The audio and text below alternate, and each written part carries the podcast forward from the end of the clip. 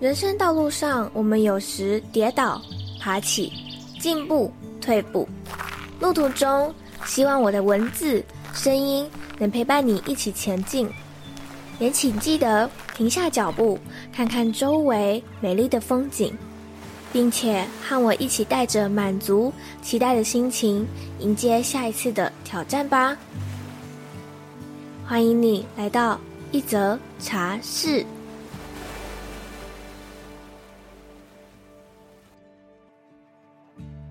前在第一百一十四集采访紫微斗数吕文秀老师时，我们就已经稍微了解什么是紫微斗数了。不过今天这集比较特别，我们将用紫微斗数与占星的切角来探讨这两种不同工具的异曲同工之妙。今天的来宾 Fiona，同时呢也是一位茶友。某天，他私讯我说了很多《一则茶室》这个节目带给他的启发，这也开启了我们的对话。我也灵机一动的想邀请他来到节目，让身为西洋占星师的我与东方紫微斗数的他一起来聊聊天上星星的奥妙。同时，我们也分享了自身在个案星盘上看到的许多神奇面相。都收录在今天的内容里。老样子，让我先为这一则故事下一段注解。透过星盘的讯息认识自己，同时也能够摘下有色眼镜，同理他人。好啦，我们先把时间倒退到六年前，Fiona 开始学习紫微斗数的故事说起吧。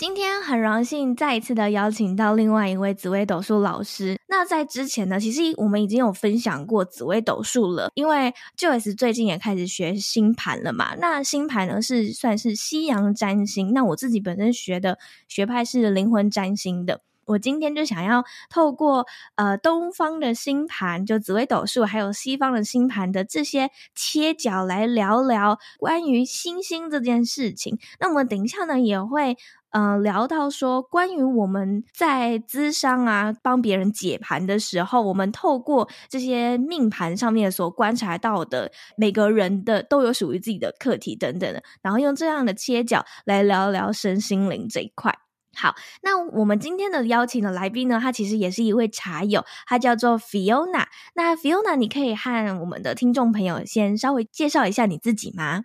大家好，那我是刚刚 Joyce 提到的紫微斗数老师 Fiona。那我自己本身呢，就是在 IG 上面就是分享一些关于紫微斗数的新兴的内容跟介绍，透过这个平台可以多多推广这个东方的星盘，来让更多人了解。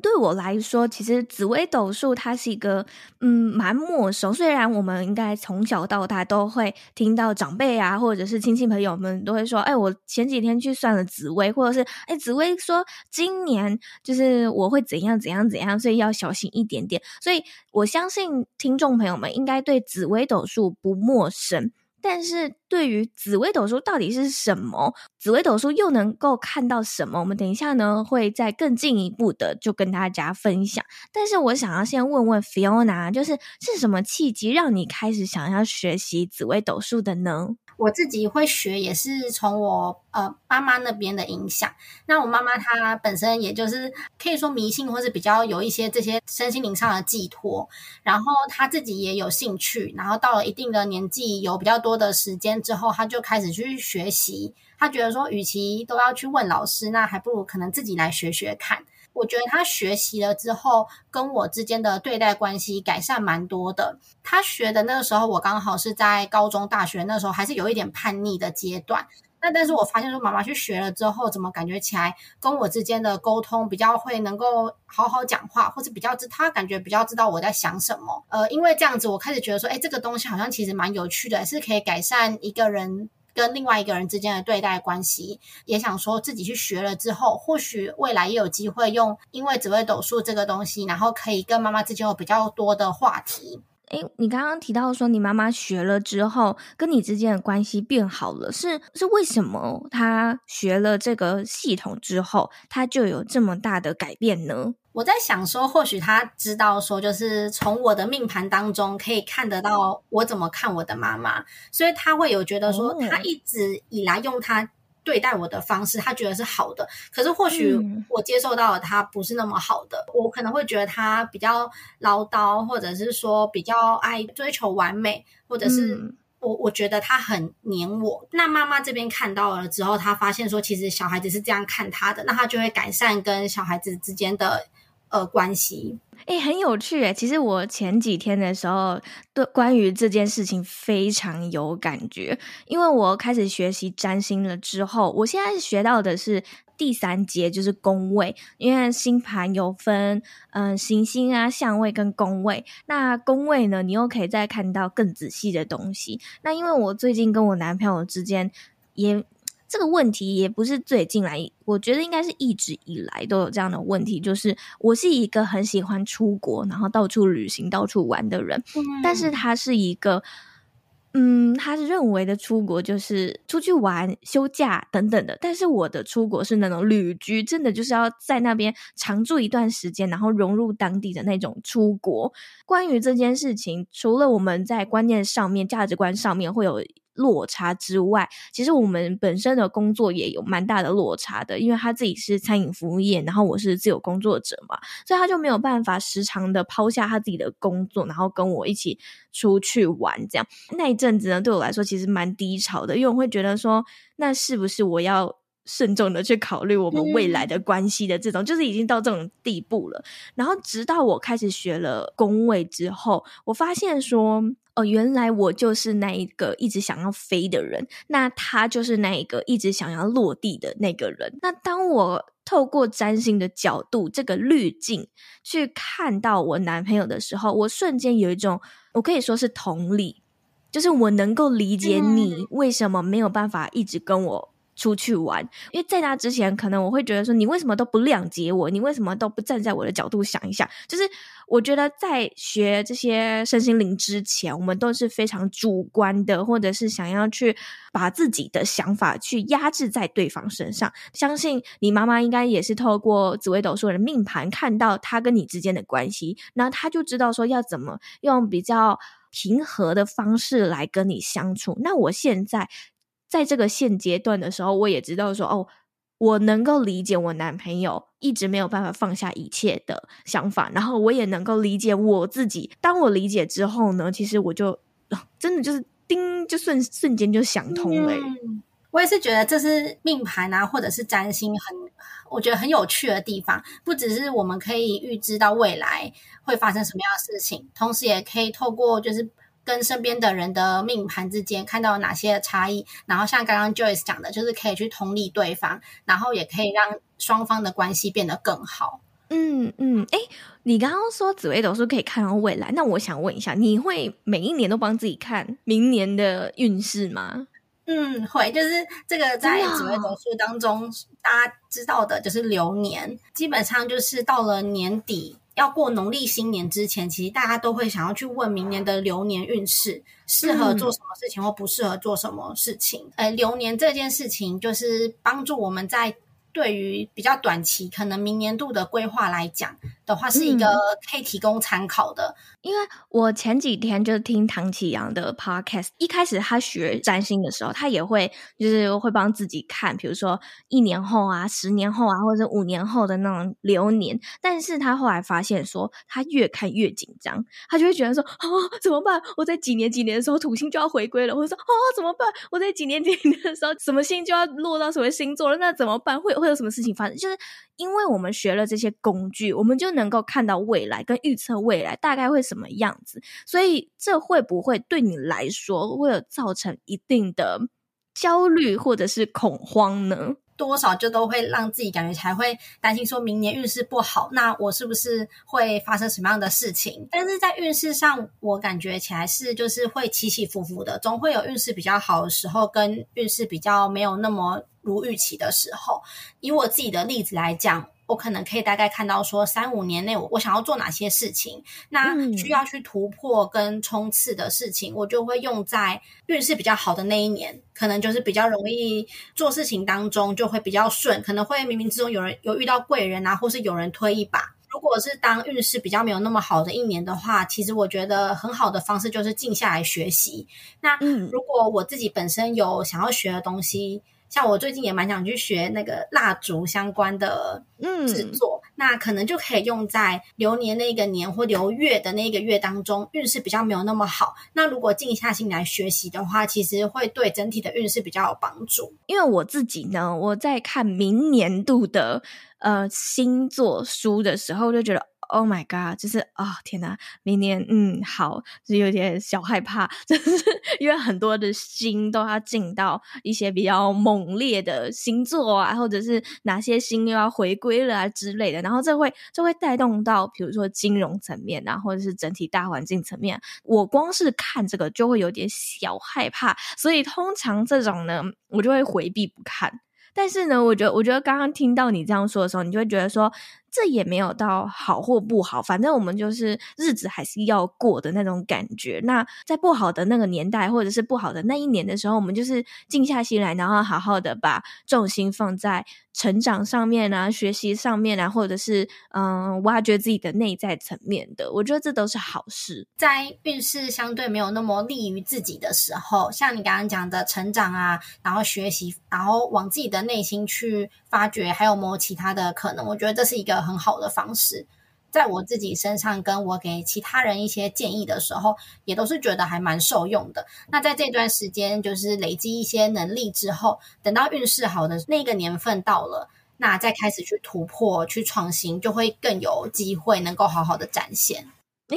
你刚刚讲的这这段话，我觉得其实就可以用。嗯，我在三月份的时候，其实我已经在我的好几集 podcast 里面都有提到这本书了啦，就叫做《刻意暂停》。我们刚刚所说的那上述那些话，其实就是可以用这本书里面的一句话做总结。他说：“刻意创造一段时间的暂停，只为下一次更高的跳跃。”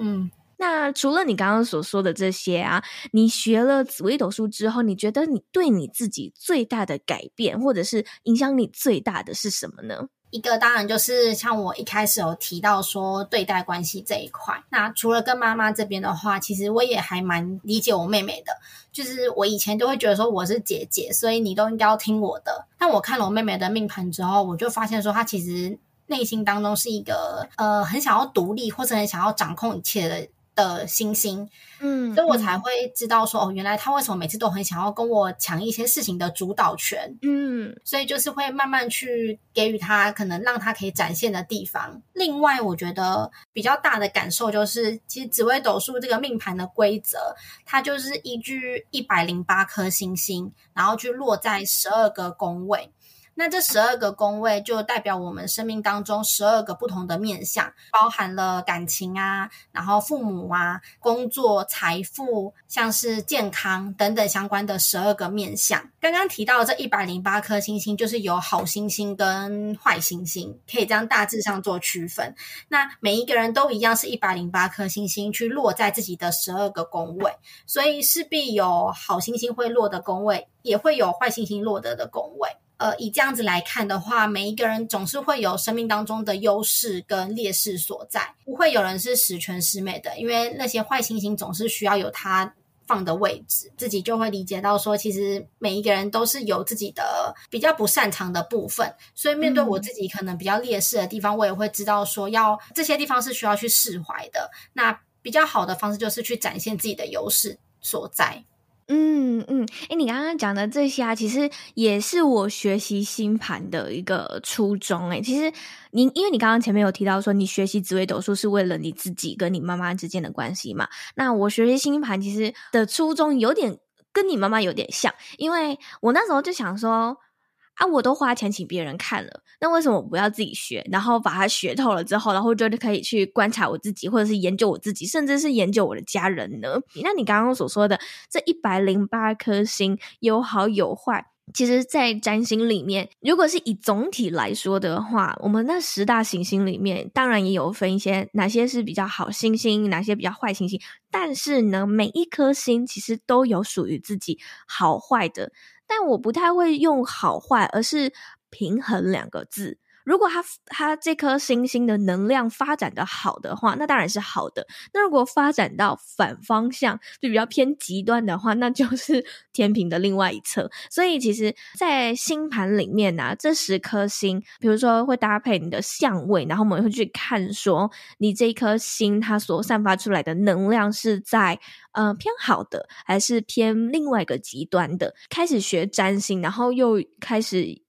呃，研究那么多星盘之后，我觉得我自己的功课，还有我相信每一个人的功课，都是要如何在这些偏极端的那些星星的能量，把它找回平衡点。我觉得刚刚你说的那个“平衡”这两个字，就是诠释的很好。然后在我自己学习紫微斗数的过程当中，嗯、然后也有体会到说，就是像我刚刚所谓的坏星星，其实它就是对我们。呃，命盘当中的影响就会是比较冲动，容易比较急躁，在这样子的一个心态之下做事情来讲，就容易起起伏伏，所以才会觉得说这是会影响到我们运势变没有那么好的星星。可是这些星星把它放在某一些宫位来讲，会是蛮好的，像是用放在工作相关的宫位，其实就是需要一些突破，帮助你往前冲。这就是放的位置，去影响到你在这个宫位的发展。那相对的也有比较好的星星，如果它是放在呃工作相关的，就会使得这一个人在工作上面比较没有那么积极。因为他本身已经觉得自己应该是说他比较容易知足满足，整体来看确实他在工作这一块的表现还不错，因为他自己就觉得说我这样就还不错了，我目前的职位、目前的收入已经能够 cover 我的生活，所以他觉得这样就就 OK 了。可是可能以其他人的角度来看，会觉得说你虽然已经可以安稳的过生活，可是你怎么那么不积极，然后不会想往上？对对对对。我自己在看那些星盘的时候啊，我观察到说，就是每个人的功课真的都是不一样。然后很神奇的是你，你比如说你一个星盘，你拿过来看嘛，就觉得哦，都还不错，都还不错。然后就诶，等一下，这边怎么嗯？如果这样听会有一点抽象的话，好，我拿一个比喻好了。那是我前几天我跟我的占星班同学在讲了，然后他觉得我的比喻超好，就假设。你现在在画一条直线，那些画画画画都画的很顺，然后突然就嗯，就这样歪了一下，你的星盘就长那样，就是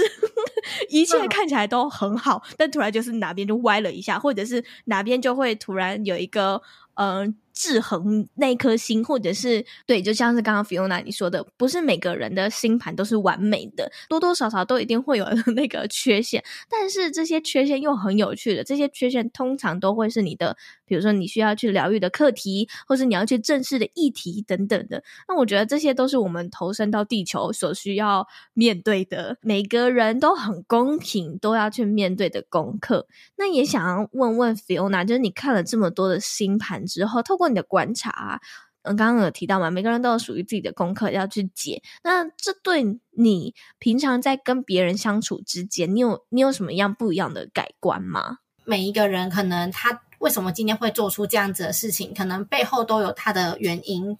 或许他都有他的课题，嗯嗯、虽然我没有办法看到他的命盘，但是因为学习了这些之后，我会知道说，就人不是十全十美的。那他今天会有这样子的行为，或是会会讲出这些话，势必都有他要达到的目的。那可能就是在跟人相处上面会多一份包容，就是会理解到说，哦，自己都会在脑袋里面脑补说，哦，他可能哪一个宫位是什么星星，他才会这样子。对，然后就觉得说，我也是，没关系，对对对。我也是，我可能就会觉得，哼，双鱼座啊，没有啦，我不是要，我不是要说双鱼座不好，我我自己也有很多颗星在双鱼座，我真的自己也会想说，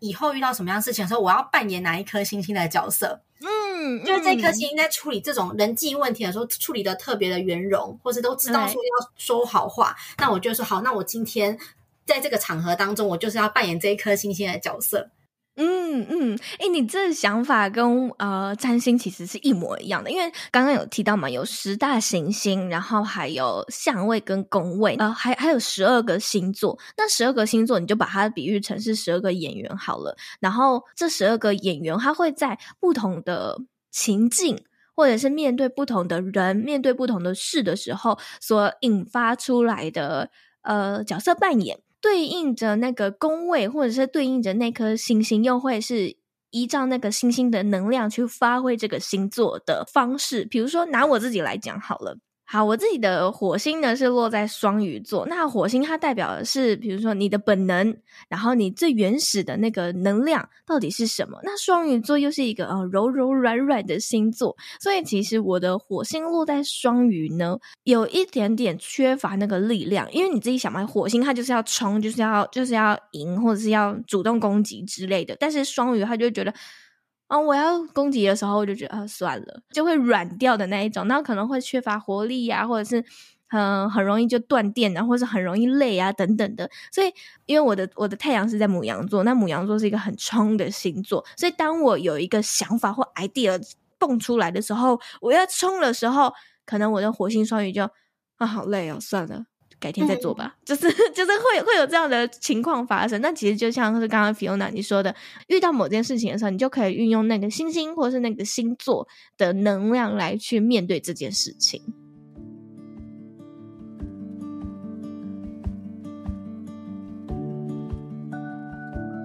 现在让我们进入一小段广告时间，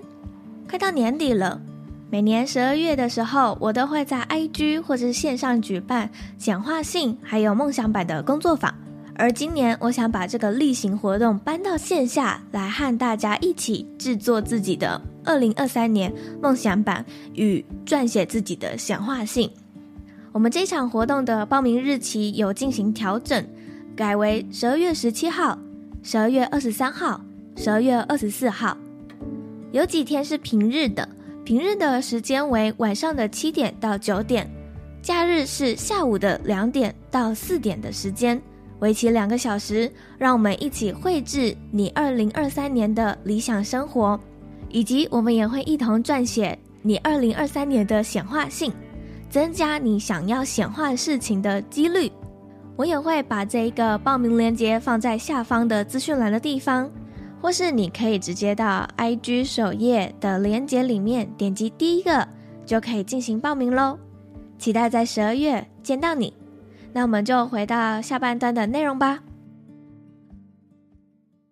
你看了那么多盘之后啊，我想要问问有没有几个令你印象最深刻的个案可以跟我们分享呢？哎，听到这个问题之后，第一个想到的就是我有曾经看过一张命盘。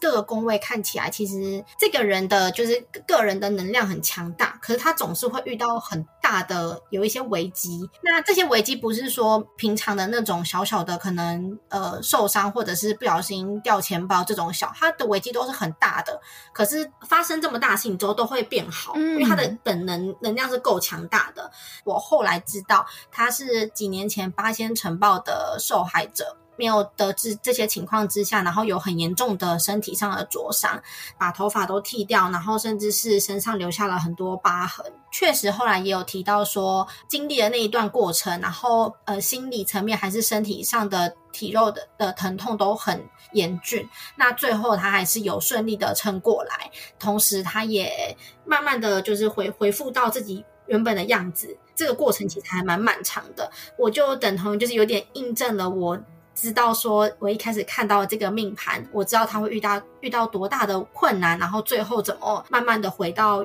原本他的样子。嗯，那对，嗯、但是其实我就是没有想到说他的这个关是这么大的。呃，这位命主，嗯，对我自己来讲，应该就是很要知足于自己现在的一切吧，因为以他的例子。可以看到，他不管是身体还是心理，都是有蛮大的创伤。然后这样子的过程，他都还是可以回到他原本的状态，即使身体上的疤痕也都还在，可他都会慢慢的去跟身上的这些疤痕去相处。这是一个我自己觉得是当时听到的时候会觉得还蛮沉重的个案。真的，我没有想过你会分享这么沉重的个案。除了刚刚提到可能自己身体上的受伤，还有生病，那另外也还有就是跟原生家庭之间的关系。但我之前也有遇过一个个案，是我可以从他的命盘当中知道，他跟他的原生家庭的紧密度不高，也就是因为是原生家庭这一块我比较难直接去问他说，哎，是不是跟父母亲比较有无缘？当然不能去提到无缘这两个字。这个女生她也是当时来咨询的时候，也大概二十岁左右。那她小时候就是父母亲就离异，然后她大概三岁的时候就是跟妈妈去住在一起。当时她的她说当时的生活过得没有很好，所以他们家还是用烧柴的方式来煮饭啊，然后洗澡。妈妈在帮他烧柴的过程当中，一不注意去。做其他的事情，然后房子就整个烧起来。但当时他在等洗澡，所以他在外面的院子玩耍。但因为当时他才三岁，所以他没有办法去知道这一切该怎么处理，或是去请邻居的协助。所以他就是看着房子烧起来，然后从此他就没有父母亲。对，这也是一个比较沉重的例子。你怎么都分享这么沉重的例子？那来，那来分享一个比较印象比较深刻，来，来个来个快乐，来个快乐的。他的家庭也是没有给他那么大的资源，那也是从小他的妈妈就没有在他们身边，那他就是跟爸爸，那爸爸带着三个小孩，嗯、然后他是中间第二个，因为一些事情，爸爸好像也是后来往生了，应该是工作上的问题，然后往生，那这个三个小孩就被到孤儿院当中。他是第二个，那他后来来找我咨询的时候，其实我觉得他，他虽然跟我讲这些事情，可是他讲的很好。就是他没有因此而感觉到自己是被遗弃的孤儿，他反而觉得因为没有父母亲这一块，让他从小就很独立。他在孤儿院当中，就是也学会看很多书，然后帮助那边的小朋友。然后他到能力比较好，可能二十几岁的时候，他虽然离开了孤儿院，可是他很开心孤儿院给他的这些帮忙。嗯，他去工作之后也都很常回馈给孤儿院。对这个例子，我那时候当时也会觉得，也是听到说怎么会有一个小女生，然后她本身虽然已经经历了。这么多人生的各种难关，可他可以把这些呃过去的不如意化成他的力量，然后同时也那么愿意去给予跟付出。嗯，我觉得他是一个很大爱的人呢。除了这些之外，他给我一种很正能量的感觉。他不会，对啊，对，虽然只是说像是这种语音的沟通，可是我他让我感受到的就是，他不认为他这些过去呃需要被同情或者是不想要被别人看到的，他反而很愿意去分享。嗯、那同时也会觉得说，这些给他很多的养分，让他很有机会在二十岁的时候就体会别人没有体会过的事情。嗯嗯，最近也开始接一些陌生的个案，然后我就开始解他们的命。呃，星盘了，然后就真的是也能看到，像是刚刚你说的原生家庭啊，或者是工作层面的这些东西。那在这方面呢、啊，其实我发现，就是我在看星盘的时候。如果说这一个个案它本身的星盘面相就是偏比较我们刚刚说的那个天平的比较极端的那个部分，但是呢，我后来有发现一件事，这个呢，我要先声明，就是是 Joyce 的不科学统计，就是我从这些星盘上面看到说，如果这些星盘本身它的原厂设定是比较偏极端的，可是如果说这个个案有开始灵修，或是这个个案开开始走上身心灵的话，其实他慢慢的就可以去化解那些他原厂设定所设定那些比较对他不利的那些相位啊，或者是星星。那我想问问 Fiona，就是紫薇的命盘也有类似这种状况吗？你有遇过吗？嗯、有有有，这个哦，真的，这个我蛮深的一个体会是我自己的姑姑，嗯、然后他们家本身就是很虔诚、很虔诚的一贯道，就是有吃素啊，然后也经常会去一些公益活动。一开始我们我跟我妈妈一起学这个紫微斗数了之后，我们就会拿身边的朋亲戚朋友的命盘来参考，然后我们看到我姑姑的命盘，我就觉得说，哎，好奇怪哦，这个命盘运势上来讲比较。没有那么好，然后甚至很有机会是想法很极端，会容易比较急躁。那跟我姑姑是完全相反的，她是一个很温和，嗯、然后做事情都慢慢来的人。嗯、理解到像刚刚 Joyce 讲的，因为有透过一些灵修啊，或者是开始有去修行，所以导致他整个命盘都有所改变，就整个人的命运都有改变，就会比较不会照着原本的命盘走。那这也是很常有听到有人说，学佛的人是不能算命的。我觉得可能跟这个也有关系。如果以我自己的理解，就有点像你的不科学统计。对，就是我们 我们经常在呃看到个案或是来咨询的人，那他们可能在运势当中会遇到一些波折的时候，其实都会建议他说要静下来，或者是说要学习去理解。呃，面对压力的时候，可能会有一些呃自己舒压的方式，然后或者是学习自己喜欢的身心灵学问，不管是音乐啊，或者是冥想啊，还是说投入一些能够让你分散呃注意力的事情。我觉得这些都是跟身心灵啊或者灵修这一类比较相关的。那因为自己。嗯嗯，有点像是静下来，把自己关机再开机之后，对，其实自己的整体的气场或是处理事情的方式，我觉得都会有一个蛮蛮大的改变。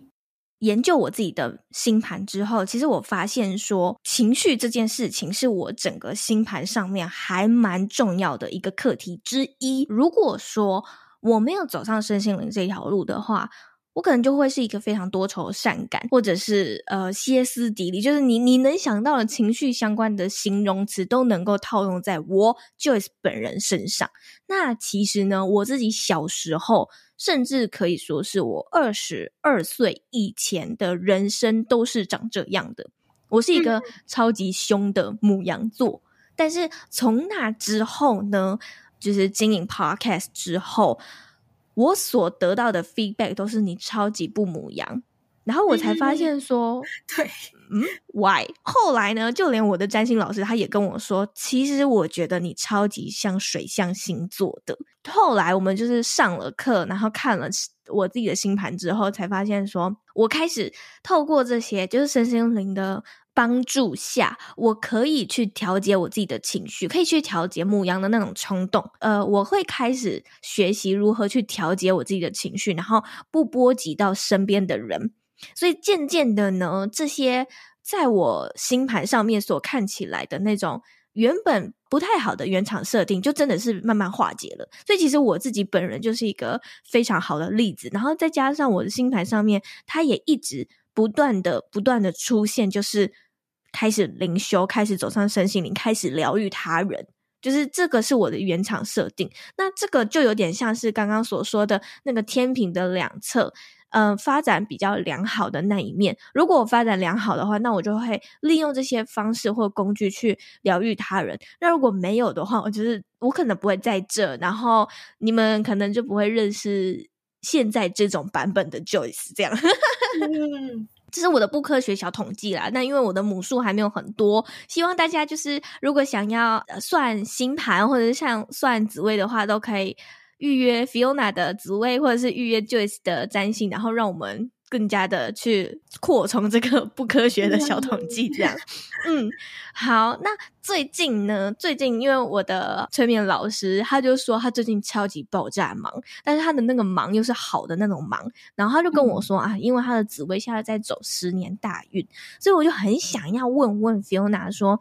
到底什么是十年大运？那如果我们面对到呃现在就刚好是比较差的那十年，该怎么办呢？以命盘来讲，其实它本身都已经有写好，每一个人几岁到几岁是一个大运。比如说，可能六到十五岁，嗯、然后十六到二十五岁，二十六到三十五岁，它都已经帮你标示好，说你这十年整体的大运会怎么样子去发展。像刚刚 Joyce 提到的，十年大运本身是有比较好的十年，也有比较差的十年。那但是其实我觉得十年大运比较可以用在像是我们可以了解到说。呃，这十年我适合适不适合在事业上有大的冲刺，或是这十年我未来的这个十年，可能我三十六到四十五岁，这十年就比较辛苦一点。那我可能比较好的方式是回归家庭，然后把更多的时间付出在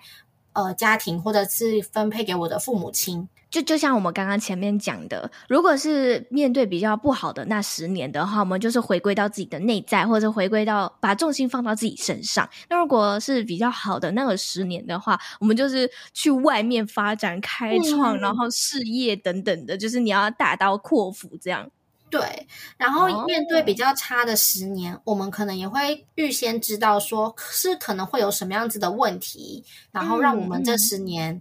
会比较辛苦。嗯大多数的人比较常会是因为压力或者是身体的状况，所以就会跟他讲说，可能你要在这之前要好好的保养自己，然后或者是尽量在之前要先呃找到一个可以让自己舒压的方式，那避免你在后面的十年压力大到你真的受不了，或是身体状况真的是恶化到没有办法再挽回。那想要问一下 Fiona，我自己的十年大运大概在什么时候呢？你的十年大运是从六岁起运的，所以是六岁到十五岁是一个十年，然后十六到二十五岁是一个，嗯、然后二十六到三十五岁是一个，嗯、然后再来就是三十六到四十五岁，以此类推。之前的老师跟你说的，应该就是二十六岁到三十五岁的这个十年。以命盘这边验证来讲，这十年的运势还蛮好的，而且这十年走到的行星是天梁星这一颗星星。那天梁基本上它就是一个可以把它想象成善良的意象。那它在古书当中写的也是老人星、父母星、宗教星。所以当走到这个十年的时候，很。多人都是会开始接触一些身心灵，或是接触一些疗愈啊，或是一些比较灵性方面的内容，或者开始自己会对这些东西感兴趣。那另外也有人会开始去去付出，去给予，可能去做一些公益，或甚至是呃去教导别人，然后输出一些自己的知识、能量等等。蛮多人走到这个大运的时候，都会开始去为其他人付出，就已经不是只为了自己的呃身份地位，或是为了自己的经济方面去努力的，会开始去做给予跟付出。以这个十年来讲，会觉得说你一定是有一定的累积，你才有办法在这十年做到付出跟给予。刚刚 Joyce 也有提到说，你在二十二岁之前。是一个非常暴躁的母羊座。那我这边有看到，因为你十六岁到二十五岁的这十年是走七煞星跟火星，对，你会觉得 七煞星跟火星听起来就跟就很凶啊，就差很多，对对对。对也是我觉得紫微斗数好玩的，就是其实从星星的字面意思，大概就可以知道这个星星所要代表的是什么。那十六到二十五岁，就是你过去的那十年，七煞星就像带着七把刀往外冲的感觉，其实非常的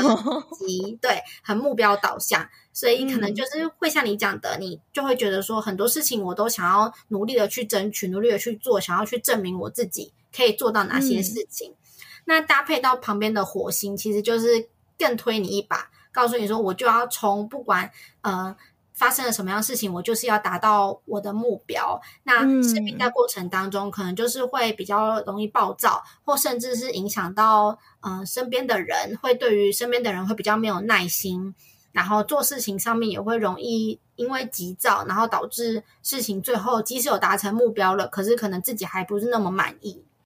天啊，超准，超级准。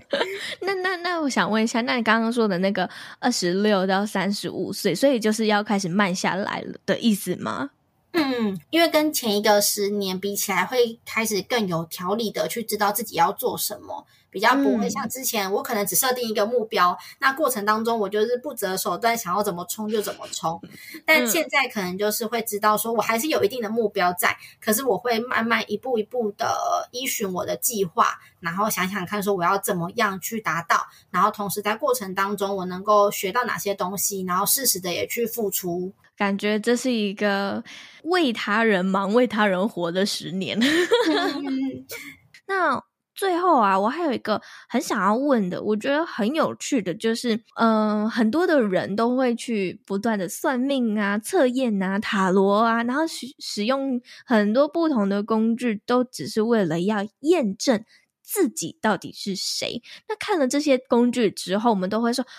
嗯，很准，哇，超准。那我自己觉得啦，既然我们都会讲出很准了，那表示我们应该是对自己有一定的了解。但是为什么我们还要一直去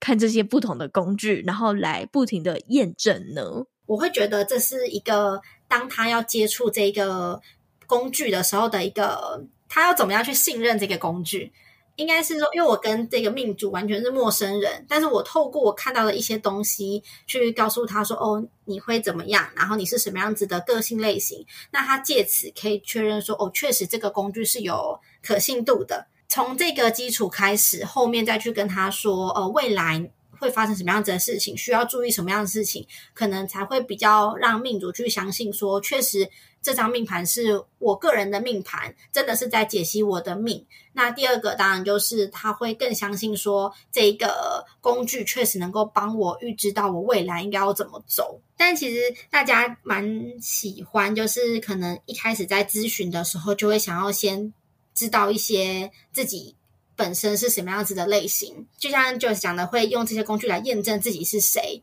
其实我自己是觉得啦，你看了这么多工具，或者是算了那么多的命，或者是抽了那么多塔罗牌，最终最终这些都还是。外在的工具，而你到底要如何去好好的认识自己？你还是要花点心思，然后跟自己相处，然后透过不一样的方式。那这些方式呢，不一定是这些身心灵工具。比如说，呃，我在前几集的时候就有说，你也可以很无聊的时候，你就把尺拿出来量你自己的手。你的指甲到底是几公分？这也是一种认识自己的方式。那我自己是觉得这些工具都还是辅助，最终你还是要回到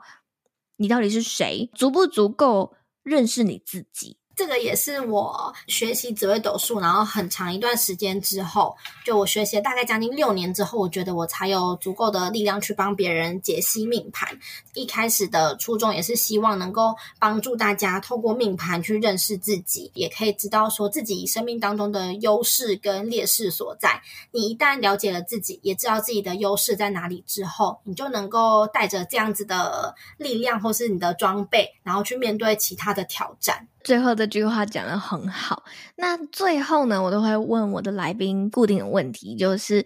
嗯，如果你的生命直到此刻的话，你会有遗憾吗？其实是会耶，因为会觉得说，呃，很多事情还没有去完成或是达到。嗯嗯。虽然就是透过呃学习紫微斗数的时候，我觉得已经帮助我自己面对人生当中一些课题的时候，会有一些。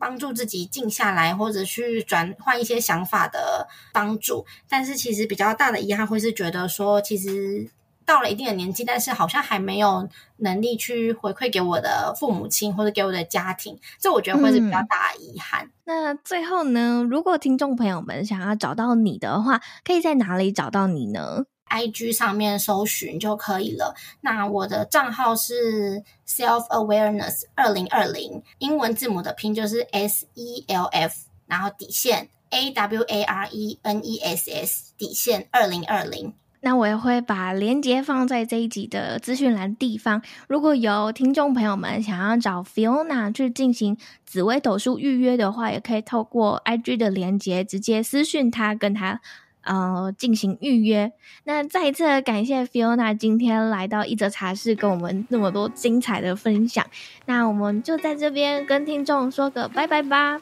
好，谢谢大家，拜拜。谢谢，拜拜。Joyce，拜拜。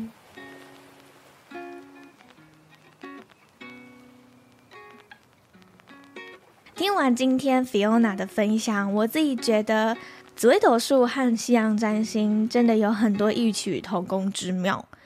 虽然说都是天上的星星，但每一颗星星所散发出来的能量，所代表的意涵，对应着十二个宫位，或者是如果是占星的话，有对应着相位，这些都能够传递很多你原本出生下来的那个原厂设定。而这些设定呢，其实我们都有能力。且有资格可以去创造跟改变的，就像是我们在里面提到的，有许多的命盘本身看起来好像蛮凶残的，但是如果可以透过一些方法或是方式的话，其实是能够扭转自己原本的命运的。就拿我自己曾经被诈骗的故事来说好了，其实目前我还没有从我的星盘上面看到我有这样的一个关。但冥冥之中，好像就真的是按照星盘上面所注定的，他一直叫我赶快学习，赶快踏上身心灵，赶快灵修吧。